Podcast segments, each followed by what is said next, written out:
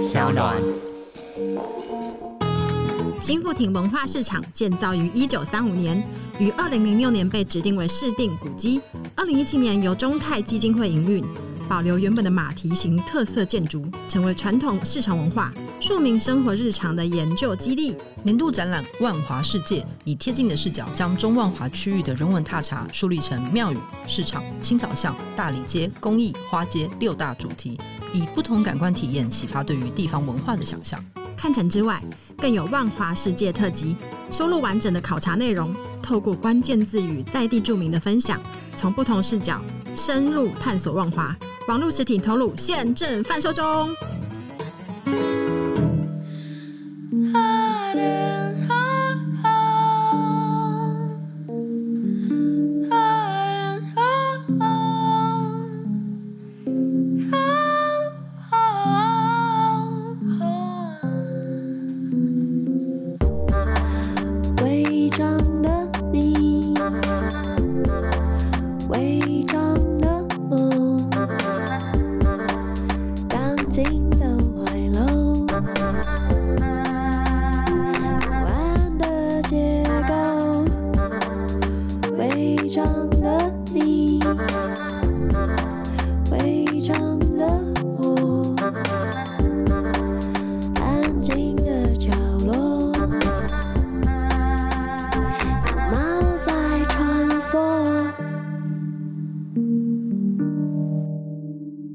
收听商奥原创节目《违章女神拉拉链》，谢谢大家的支持，我们回归啦！回归 come back 舞台，我们这是我们的《违章女神拉拉链》的第三季，我是主持人美女作家李平遥。我们这次再次邀请到了大家就是千呼万唤的客座主持人严娜女士。大家好，我是唯美女作家，唯唯的严娜女士是哪一个唯？唯唯的啊，唯唯的一点点 B B A B B A 美貌的女作家。原来如此，假借 K B 而已啦，就是假借丑吧，我是丑吧很精致，好吗？好的，谢谢大家收听拉拉链。我们这期想要讲一个比较特别的主题，其实也是之前大家陆续会询问到的问题的其中一个 part，就是关于女同志常常是消失在社会眼光里面的一个关于被隐藏的女同志的故事。那会。聊到这集，也要感谢就是另外一个节目《体育周报》的邀请串联。我们想要讨论，就是每年四月二十六号，其实有一个特别日子叫做女同志献身日。那女同志为什么需要献身呢？当我们提到同志献身或者什么议题献身的时候，表示她常常没有被注意到。所以，我们就要来女同志现身的困难，跟他们平常到底去了哪里？因为江湖总是有些传言说，女同志都不出门，都在家摸猫。就听到这种事情，我膝盖也是中了一枪，因为我的确就是不出门，在家摸猫。但是膝盖中枪是吗？对，就是哎呀，觉得好痛。对，但是往这个往前推一下，我想要询问严娜，你觉得女同志很少吗？什么？因为当我们说这个东西需要现身的时候，表示他没有在大众的视野里面嘛。嗯，对，就是女同志很少嘛，或者是女同志是什么时候开始变少的？因为我还记得我们这样好像 Discovery 频道说，强尼与马尼已经从什么草原上面，对，就是胡蒙他们现在从这个草堆的背后窜起了，他们准备进行夜晚的下一趟捕食。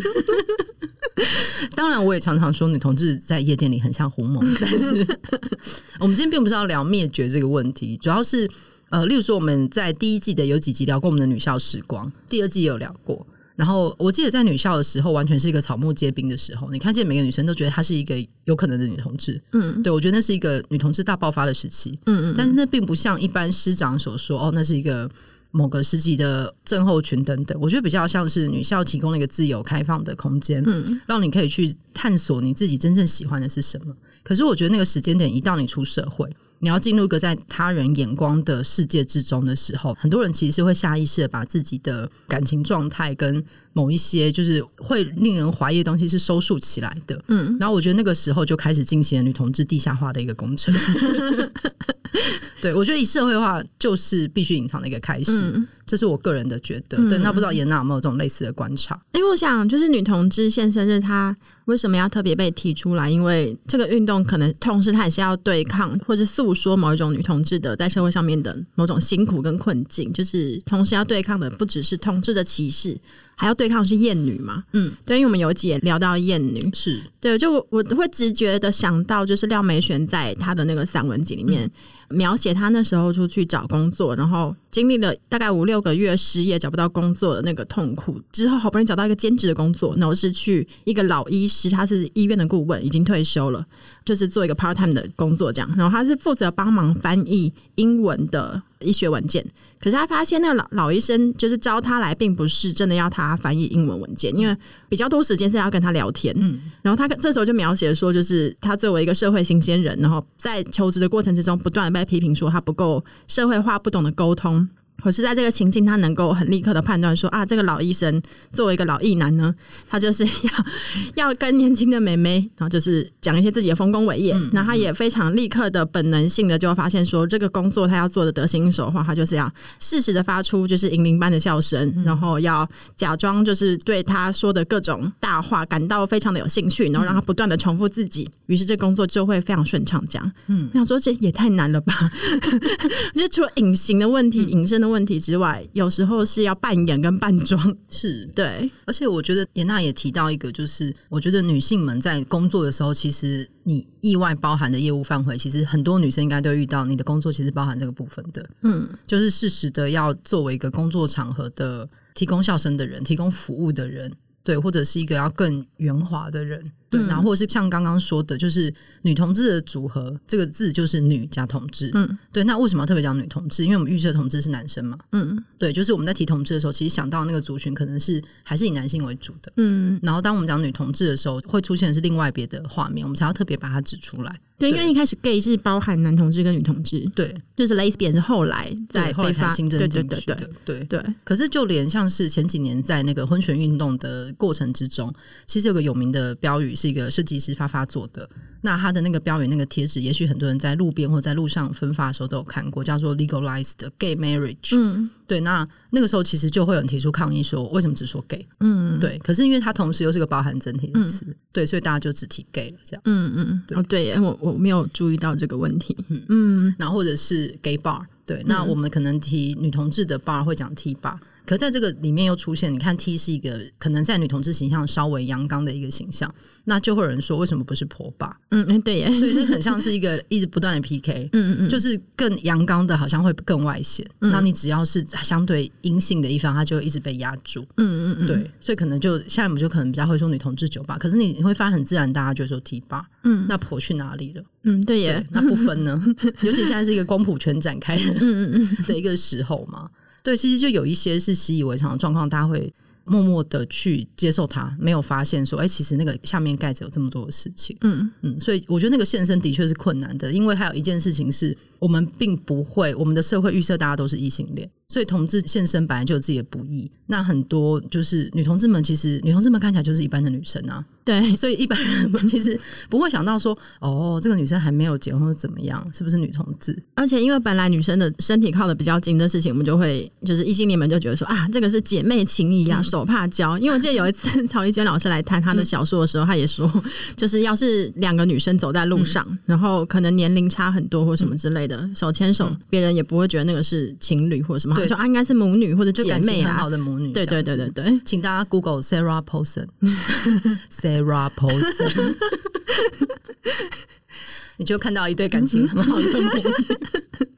对，因为我觉得大家对于女生的预设就是长成一个这样的样子。所以不会有太多的想象，然后跟就是因为刚刚颜娜说的，两个女生靠很近，大家不会想太多，就觉得是哦，可能手帕交之类很亲密，所以就有个说法说在，在呃女同志电影里面，他们必须要亲密动作，否则可能会有很多人看了一整部，嗯、然后就是姐妹啦，就觉得哦，他们是感情很好的朋友，看看到最后还是不懂是吗？对，可能就是已经同居一起睡一张床，就、嗯、哦是感情很好的朋友，嗯，对，有多少人在看芝麻街的时候，发现那个 Bert 跟 Ernie 同一张床才惊觉不妙。哎哎，就是哎、欸，他们是感情很好的朋友，你不要这样子。哎、欸，对啊，因为我就这样就想到，哎，那个隐身有时候是就是一种生存的保护壳，然后可是因为有那个保护壳，要要把那个壳剥开，好像也是另外一种困难。因为 Netflix 就是不是上了一个纪录片，是不能见光的爱嘛？对。这样就是一对女同志呢，在二战之后开始交往，因为他们是都是女子的棒球队嘛。因为二战之后男性都去劳动了，所以就刚好有一个空窗期，女生终于可以去打棒球。而且那是个意外的性别平权的时期，因为那个人力的不足，让女生可以去做一些以前投入劳动，对对对，加入工厂啊、生产啊等等的。对，然后这一对女同志，他们到交往了。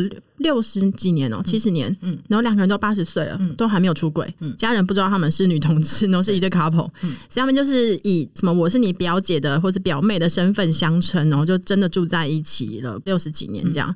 想说天哪，要到八十岁你才能出柜，然后出柜之后跟家人说，家人还觉得很讶异，然后不能接受，说嘿看不出来吗？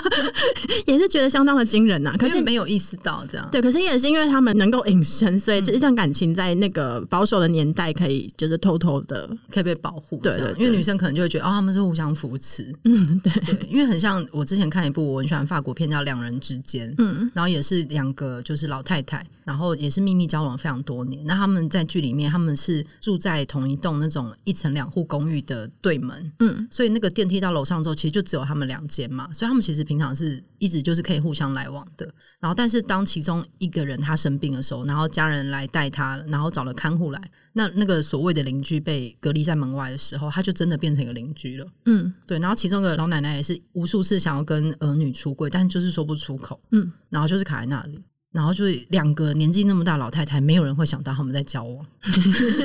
我觉得那个是对老年的歧视，另外也是对女同志的歧视。因为你你你没有设定这些老年人是需要爱情，对啊，所以你不会看到两个老年的，就是就觉得互相在长照，对，不很过分。就老太太走很近，我会觉得他们好像是很好的朋友，对，关心对方的高血压什么之类的，不会觉得他们有欲望。对，嗯，你也可以看看，就是台湾的黄慧珍导演纪录片，就是我的 T 妈妈，嗯，对，就是日常对话，嗯，就是。对，他们也都是一些很好的朋友，对，只是会帮忙洗内裤这样而已。对对对，然后跟送对方金子这样子。对，对我觉得那个被隐藏的东西，好像你必须要有一些理解才能够看得见，嗯、就很像你跟一些长辈可能讲到同志议题，他们其实根本可能到某一个年纪之前根本没有意识到世界上有同志的存在。嗯嗯，对，所以你很难一下子就是打开他的那个可见范围。我觉得看他日常对话最微妙的是，嗯、就是他会去访问一些他们在乡下的长辈嘛。嗯、其实长辈，我觉得他们好像是知道是什发生什么事，可他们拒绝去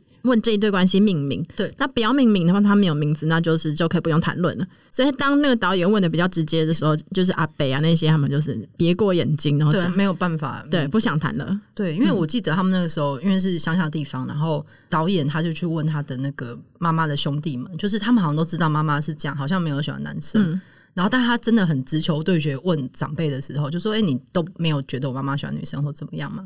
然后阿姑就突然站起来说：“啊，好像那个亚老雷来就走掉了。”对对对对对，对，你就意识到，因为你看到纪录片的画面，就是他们都知道，嗯，对。可是他们只要不要面对，不要把那个字说出来，嗯，这件事好像就不存在。或是他们也不知道有一个什么字是可以形容这件事情，这样对对对。可是就是，例如说，我们之前有提到另外一本是阿嬷的女朋友，嗯、你就发现里面充满了他们，也许有些台词都知道，但是最后还是希望这些女生去结婚。嗯，对，因为我觉得这里面的确存在某种双重压迫，它一方面也有性倾向压迫，一方面也有性别的，就是女同志在这个社会结构体系下，她其实被预设的最后终点。就是不管你是不是同志，你的终点都是要结婚。嗯，对，只要你结婚，你就是一个合格的人。对，因为那个现身日，它主要也是在反对或是提醒一件事情，就是好像。我们会认为说女同志很容易就可以经过性矫治，所以呢，你就会变成一个异性的女生，你就可以去结婚，你的人生就可以完整了。只是一时走入岔路跟歧途这样，嗯、只要尝过男人的身体之后，你就好像会发现什么哦，原来以前都只是在小打小闹啊什么之类的。嗯，嗯对啊，所以就在这种很可怕的这种观念之下，就比较早期不是就会因为想要性矫治，所以就开始用一种性侵的方式让女同志可以性转这样。对，就会有很多扭转治疗。嗯嗯嗯，对，可是。啊，我就是觉得这个扭转治疗，尤其在西方社会是有个很源远流长历史的。对，大家如果去查，那都是一些非常令人沮丧的事情。嗯、就是我们为何认为一个性向是可以扭转治疗的？跟你使用这个方式之后，这件事就会成立呢？就是你很难对一个你，如果今天这个对象是异性恋的话。对，你会觉得说，哦，你每天给一个男生看巨量猛男的照片，他就开始喜欢男生吗？嗯嗯，也许有，那就表示他本来就是同志，他并不是被这个治疗给治疗到了什么地方。嗯，对，那那也也表示说，这个社会对同志的就是不理解啊。因为他把他认为是一个错误的一个有病的，所以他可以被矫正过来嘛。可是同性恋去病化也是很近年的事情了，嗯，对。然后大家可能觉得这是很久远的事情，然后这些扭转治疗荒诞无稽。可是我觉得大家可以看一个非常简单的，就是日常生活的一个切面，就是当出现女同志的新闻，然后或者是相关议题的时候，你看到下面的那个所有的留言，就大家还会无意识的说出刚刚严娜讲的那个。就是哦，一定是没有遇过好男人啊，或怎么样？哎、欸，等下，我先说，如果你在这边才听到的话，这边挖 拱，我 是他引述，对不起，是他引述，这不是颜讷本人的。对，就是例如说像这种留言，而且颜讷刚刚引述的讲的非常婉转，就是你如果在看到那些，我你一定会浮现出一些很可怕的句子。嗯、我现在有几句非常就是很常被引用的句子，或者是什么打 T 高手啊、哦？对对，打 T 高手已经是孩子面前比较客气的。我觉得那个异性恋男生可能会有一种男性自尊受创的那种焦虑。对，就会觉得说啊，是不是我在哪哪里性上面表现的不够好？因为就是在性的开发或者性的表现上面，女性好像总是作为一种被动的，然后承接者这样，所以应该是男性在哪里表现的不好，于是他就突然觉得说啊，那我不要跟男生做爱，我要去跟女生做爱。了。对，所以他们就是这种自卑就反映在这上面，就开始变成一种，比如说外貌羞辱啊，然后攻击，就是歧视啊等等，嗯，就想想也觉得蛮可悲的啦。好怕你被攻击。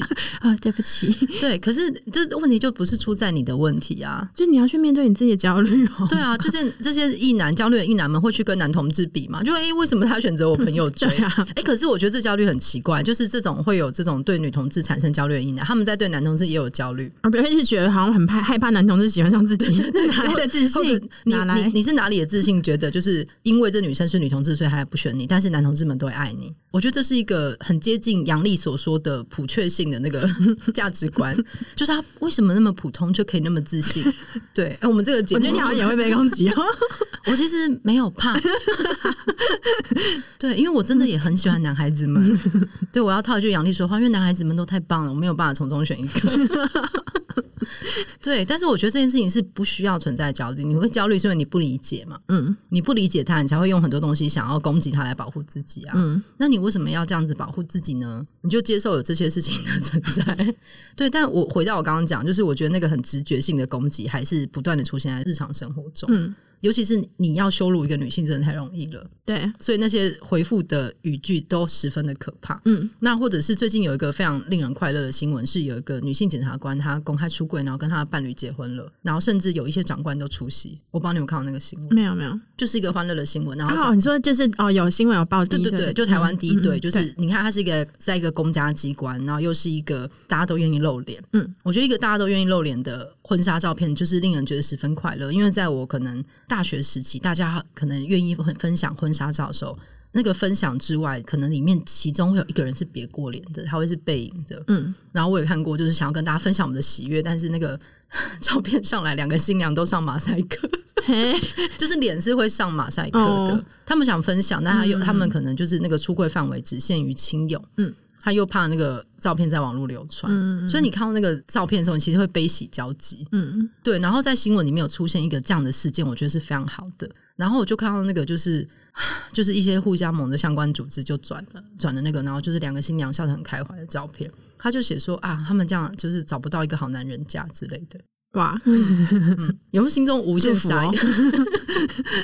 对祝福跟好男人结婚的女性们。对，所以你看他的预设值就是他已经讲那么清楚，已经是两个女生结婚了，但是他可能还是会觉得说啊，是不是没有遇到好男人？嗯，所以他才会长成一个女同志。嗯，对，对啊，就是刚刚说那个自卑。哎、欸，这男性就是去了哪里吗？如果我没有去的话，那你就会变成是一个异性恋女性吧？这样。对，嗯嗯，对，我觉得那个东西必须要先从预设值里面拿掉。嗯嗯嗯，对，就是这件事与你无关。嗯嗯，对，真的与你，这件事真的与你无关。对，然后我觉得还有一件事情就是是。世界上不是每件事都跟你有关系。哇，今天我们的就是战力是不是有点？因为第三季的开头火力全开。就是这件事没有没有那么有关系，但你如果用这种很异性恋的主观的滤镜看世界，你会看不到很多事情。嗯，对，你会以一个色盲的状态在看这个世界。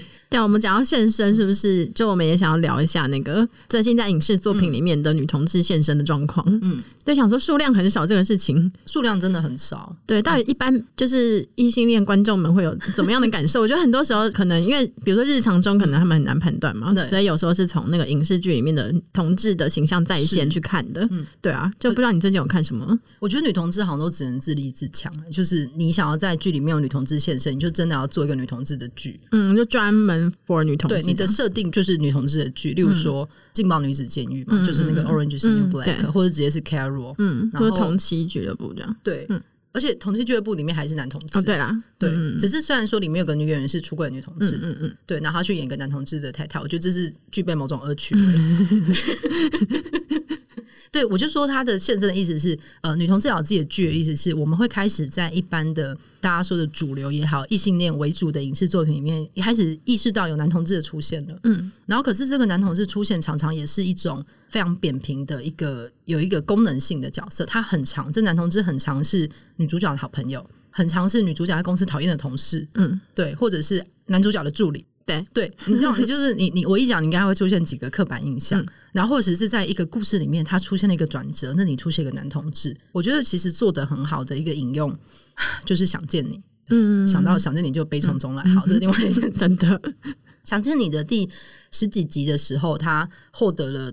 另外一个人的身体的那个设定，他其实你会看那个厕所的画面，就觉得他在致敬叶永志嘛？嗯，对，所以他在一个主流的那么美好的异性恋爱情故事里面，他置入了一个另外一条岔路的可能。我觉得那个剧情其实是展现的蛮好的。嗯嗯，然后或者在其他作品，你会开始出现越来越多男同志，例如说《天桥上的魔术师》，我就不数里面有几个了。嗯，对，他也出现了一些男同志，可是你会发现这个现身开始冒出头来，好像都是以男同志为主。欸。嗯，我现在印象中并没有。主流的影视作品，然后出现女同志，而且它不具备功能性的取向。嗯嗯，我现在想不到，我不知道，比如说华语的电视剧，嗯、是不是在纯爱的系列里面？因为我最近看的是那个法国的找我经纪人哦，对，它里面有一个我非常喜欢的角色，她就是出柜女同志，对，而且非常出，就是出到那个 太平洋那边去，对，非常出，对，因为我觉得我像里面的女同志交友软体也看起来非常奔放，对对对对。对，我喜欢这个设定是因为他并没有试图在里面解释说啊，这个角色我放在这里是为什么，他有需要扮演什么样的功能啊，她是女同志，我要说的很清楚怎么样，就是在里面他就是过他的生活，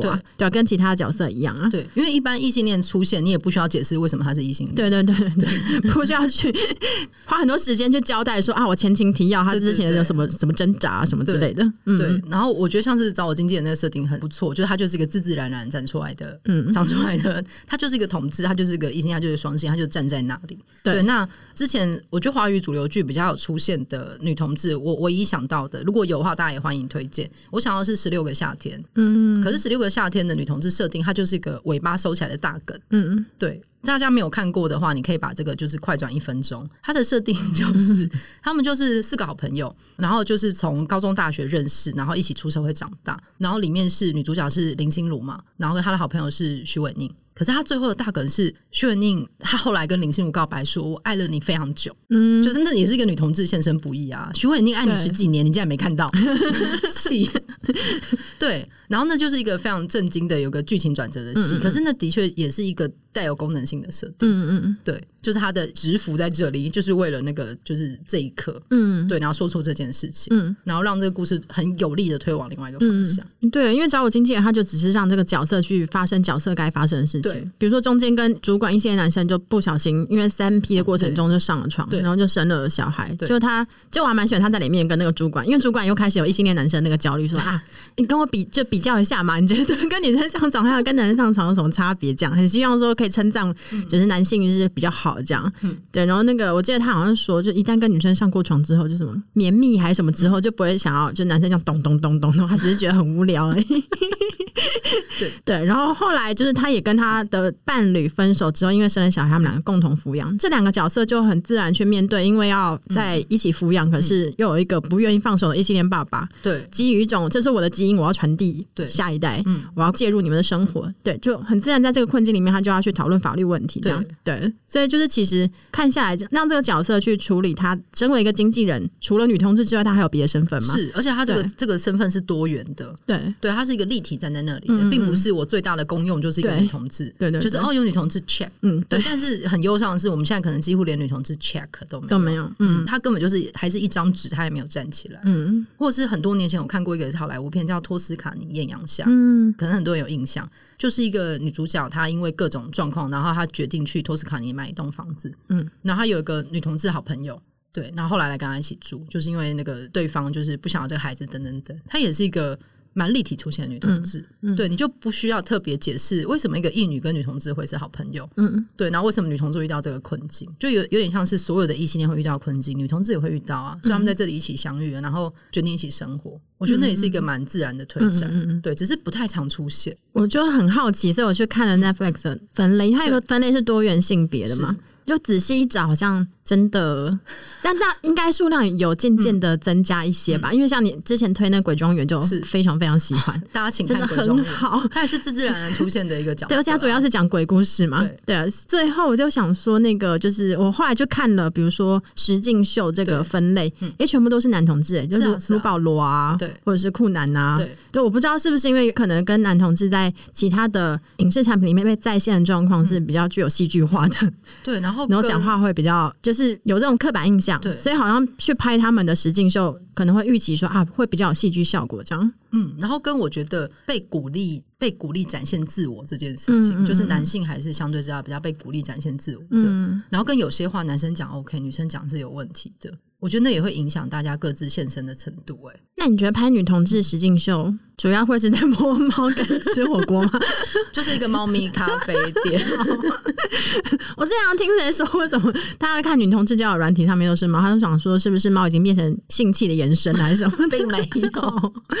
哦，对，我觉得这件事也蛮值得谈的。就是女同志交友软体，我觉得它也像是女同志在这社会上遇到状况一个隐喻，就是总是会有一些异男想要入侵这个。洁净的小空间，好像就是跟你之前讲那个女同志夜店的状况一样。嗯、对，对，女同志夜店，就是因为以前曾经会有个政策，好像是你如果有四个女生，你就可以带一个男生进去，就是、嗯、对。然后，但是因为会有这个限制，是因为你看男同志夜店其实不会设定这个东西，可是女同志夜店就是常常会遇到这种想要带有一些幻想或是窥视的眼光来。嗯、那女同志交友软体也会，就是会有一些人想要扮成她是女生来跟大家聊天，对，或者是之前我有听过人家在讲说有一些的那个。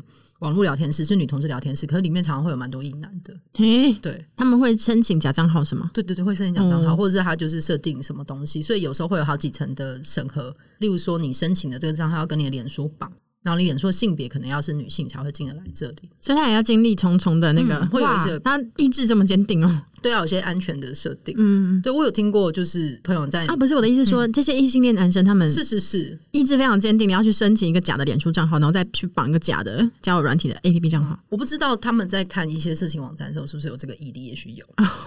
嗯，好了，也是要有时候要缴费，这个动动机是看高清的话，对，而且就是进去一个很秘密社团。嗯嗯，对啊，我觉得就是女同志都会遇到这种侵扰。嗯嗯，就是你必须要再别开这个侵扰。那或者像是女同志夜店，就是像我之前，我其实非常常被遇到女同志都不出门这件事情，然后就连女同志夜店的空间也是，我们之前聊过嘛，现在几乎是快要没有了，就是有几间，可能有几间 bar 或者是一些更私人、更小的没有公开的空间。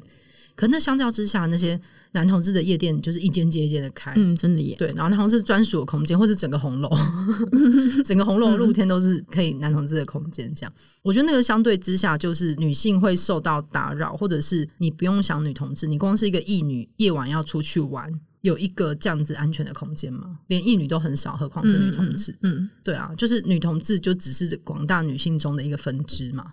就是一女，如果想要自己跟朋友出去玩，然后不被打扰，有这样的地方吗？嗯，可能附近公园吧。啊，不对，附近公园可能也会觉得有点危险，公园有点危险。对对对对，可能我就是我要去 seven 这样。对，然后或是你出去喝个酒，就会有人觉得，哎、欸，你们怎么只有几个女生？就会有人、啊、对，哎、欸，你们女生自己来哦。对对对，这句话很常出现。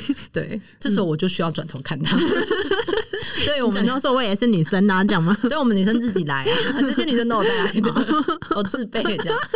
对啊，嗯，就是光是一般女生可以有安全空间就已经这么少了。这好像是一体两面哦，嗯、就是男现身，另外一方面就会有一种隐秘啊、禁忌感，所以很多就是异性的男性会开始产生一些奇怪的幻想，对，就会更想要看见这样、嗯。对对对，可是这不是你们。可以来的地方，You shall not 你可以听我们的节目，最多就到这里，就夜店不要来啦，社团也不要来这种的。对，嗯，我觉得那这个那个现身证是长久以来的困境，而且它其实是反映在就是女性这个身份下面的，嗯，然后跟同志下面的一个双重压迫，嗯，对，然后或者是我觉得大家对女同志会有另外很奇怪的迷思，是觉得哦，女同志是阶段性的。对啊，就是到最后成为一个完人，嗯、就是要经过一个性交制之后，你就会变成你说婚姻的洗礼，对对。对，或者是会有人觉得是男同志就是再也无法扭转，但是女生可能还有改的机会。嗯，对，就是我有听过这种讨论，哦，嗯嗯，就是觉得女生好像比较可以调，嗯嗯，对，比较可以改这样。当然，男同志这样也是有另外一种困境啦。对，对，就是怎么说，各自困难的时候，但嗯，确实女性加上同志这个组合，嗯、就是要对抗的，真的是有更多对于就女性本身这个性别上面的一种羞辱啊等等。因为有一句话是这样说，就是男同志最大的困境是无名，女同志是现身。所以，他刚好是拉开的很对立的一个极端值嘛，嗯，嗯，就是男同志会不断的被注视，会有报道，会干嘛？就是把各种污名框在他们脖子上。可是大家没有看见女同志。那哎、欸，对，我们有在 party 啊，对，就是这个东西是拉拉扯的非常开的，嗯嗯，对我，所以我觉得要画出这整体的困境，就是真的要让所有的那个性别平等教育跟各种的对于社会大众的了解，要再更扩张一点点，嗯嗯，就是要把很多很古老的已经很。很过时的预设值先拿掉，嗯，你才会看见这些事情，嗯，对。然后我我还是觉得女同志的这件事情，就是这个身份，其实就是跟女性是紧紧贴合在一起的。嗯、女性要承受东西，女同志全部都要承受，嗯，或是你开头讲是双倍的，对，是 double 的，嗯，对。然后加上同志这个身份，嗯，对。你看女女生很少被鼓励做许多事情，嗯嗯。然后我觉得那个。潜藏起来，把自己收起来，然后管好自己这件事情，对女生来说是很方便做到的。嗯，嗯对，因为已经习惯隐形了嘛。对啊，嗯，对，只能在潜伏了十几年之后，在公园跳起来说：“其实我一直爱着你。”对啊，我希望能够有更好的。或是八十几岁打电话给家人说我我出轨了，家人说不可能。而且像有这种事，那个纪录片或者是那个法国片两人之间，要真的要有办法把这些老奶奶们逼出柜，就真的是有现实的状况。嗯，对他不得不跨过去。嗯，哦，对，因为他们八十几岁要打电话给医院的时候，他还说：“哎，我表姐生病了。”这样。对对，就是你如果没有需要跨过去的东西，你如果可以躲藏得很好，可能大家都还是会选择躲在那个柜子后面。嗯，因为现在也是有风险的，现在有风险。嗯、对，然后跟现在当然是进入一个很鼓励大家出轨。如果你判断周遭的环境是安全的，你可以慢慢试着出轨。嗯，对，我觉得就是事态的状况在改变，就是你出轨，然后你可能可以把更多那个黑暗的东西慢慢的推到那个。太阳的光明面相嘛，嗯，对。可是还是要提醒大家，就是你也不能帮别人出柜。对，你在任何空间里面觉得某一个人非常明显，但是请你不要代客出柜。嗯，对。个体的出柜要能安全，是要整个环境去支撑的。是的，是的，就是并不是你单一的认为这样子，嗯，没有错的。对，所以请大家要评估那个友善环境。你可以私下表达你的友善，嗯，对，但是并不是把对方展示在这个。众目睽睽之下，而且我觉得很多这样的人把人家推出去带出柜，嗯、就内心可能某一种程度是觉得，哎、我我是同志友善哦，你看到了吗，各位朋友？或者是焦点还是在自己啊？对，就是你如果焦点只在自己的话，请你再想一想。对，你只想展现你自己很进步的话，对，是的，对。或像之前有一个奇妙的新闻，就是一个。呃，男性政治人物跟女性政治人物租房子，我我不知道大家记不记得那个新闻化的发展。嗯，对，就是然后就本来先报道他们疑似婚外情嘛，然后后来有另外一个说法，就说哦，这个女性政治人物一直以来都比较忠心或干嘛，然后他们住在一起没没发生什么事情，这女生应该是女同志。嘿，就是又是一个非常功能性的牌卡，还有这个后续啊。对，然后所以反而变成这个房东这个女性真人物，她变成了她必须要消音，她不能再说话。可是男性继续活跃，真的有结婚跟疑似婚外情，昨天还看到在还是看到他在路上电视上。对啊，这不管只是性向啊，这也是一个性别上的不太公平啊。嗯，对啊，为什么他还是活跃？然后每每一次发生任何事情。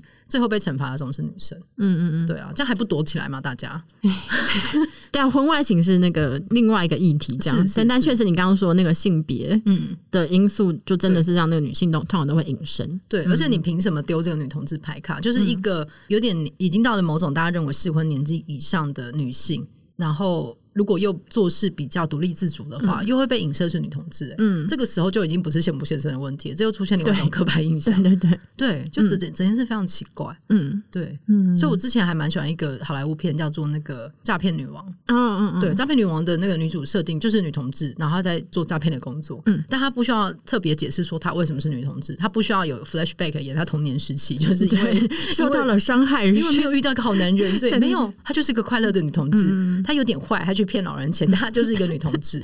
对，我觉得我还蛮期待，就是之后就台湾自己的影视作品可以出现这个如同异性恋一样自自然然出现的女同志。嗯，就除了功能性的角色之外，嗯、他们这个人是立体的，他们还有另外的身份在活着。对，她、嗯、就是以人的身份活着，只是她刚好是一个女同志，嗯、就是如同所有异性恋一样。嗯，她不需要出现解释，不需要成为最后大魔王，不需要成为某种性格扭曲的棋子。嗯，她就是一个女同志，就这样。嗯，对，非常期待我那天的到来。嗯，所以不知道大鱼对于女同志现身这个议题有什么想法？对，那在你的生活中有没有出现这些你个人的任何一个地方需要现身的瞬间？例如说，其实我是个左撇子，或者是我近视。对，就是我觉得每个人都会遇到这种多多少少觉得跟大众不太一样，你又不太知道该怎么说的瞬间，或者是我吃日式炸鸡，我我不淋柠檬汁，但是大家都是问也不问的就淋了下去。我对我个人也是有，其实蛮困扰的。对我吃烤鱼，我也不喜欢淋柠檬汁，大家也都问也不问，因为大家都预设你会淋。嗯，所以当我看到四重奏的时候，我真的是站起来鼓掌。我完全懂，就是你要先问啊。对，可是你会出现那个预设值的时候，你其实是难以对抗的。嗯嗯，我觉得不只是性倾向，大家一定会遇到这个状况。那如果你能够从这个立场出发去想想别人的状态的话，嗯、那我们这个世界就会更美好。对，我们谈论的也是我们的观察，正因为现身不易，所以其实观察也困难。